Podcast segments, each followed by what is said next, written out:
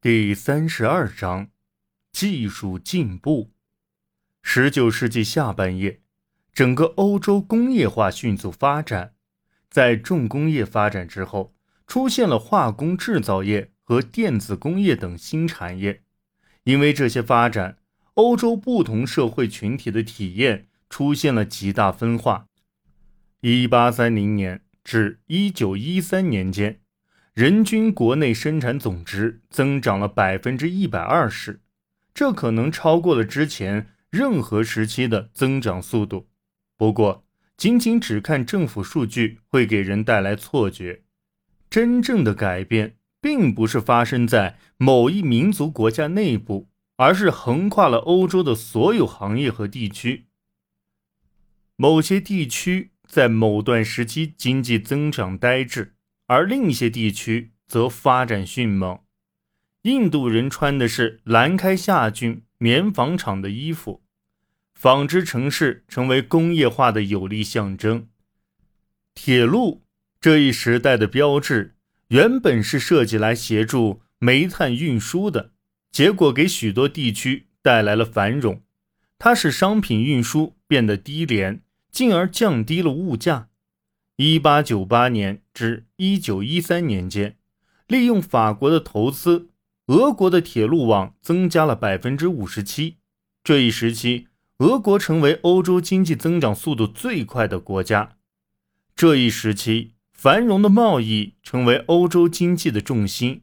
一九一三年，欧洲的出口额达到国民收入的百分之十四，此后再也没达到这么高的占比。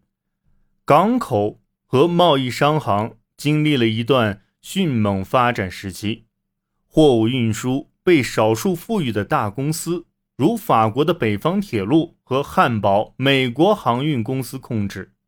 欧洲的经济发展部分归功于劳动力数量的增加和素质的提高。1850年，欧洲人口约为2.75亿，1913年增加至4.81亿。俄国农奴制被废除，西欧的限制性行会被削弱，加上整个欧洲文化及教育程度的提高，使一个灵活、受过良好教育、生产能力强的劳动市场得以形成。尤其是在德国，工艺学校和技术学院的创办，使德国在新技术产业中居于领先地位。这一时期。交通运输行业方面的投资十分惊人，一些行业如法国的动产信贷银行积极资助铁路建设，而新的股份制银行如美国的米特兰银行和德国的德意志银行也逐步形成。十九世纪下半叶还见证了投资相对廉价的新发明而从中获利的风潮，这些新发明在英国处于领先地位。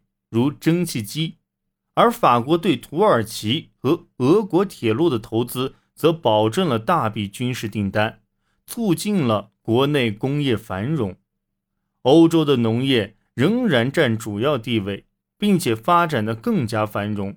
在欧洲东部和南部地区，地主仍然对工人有影响力，那里的农业相对落后。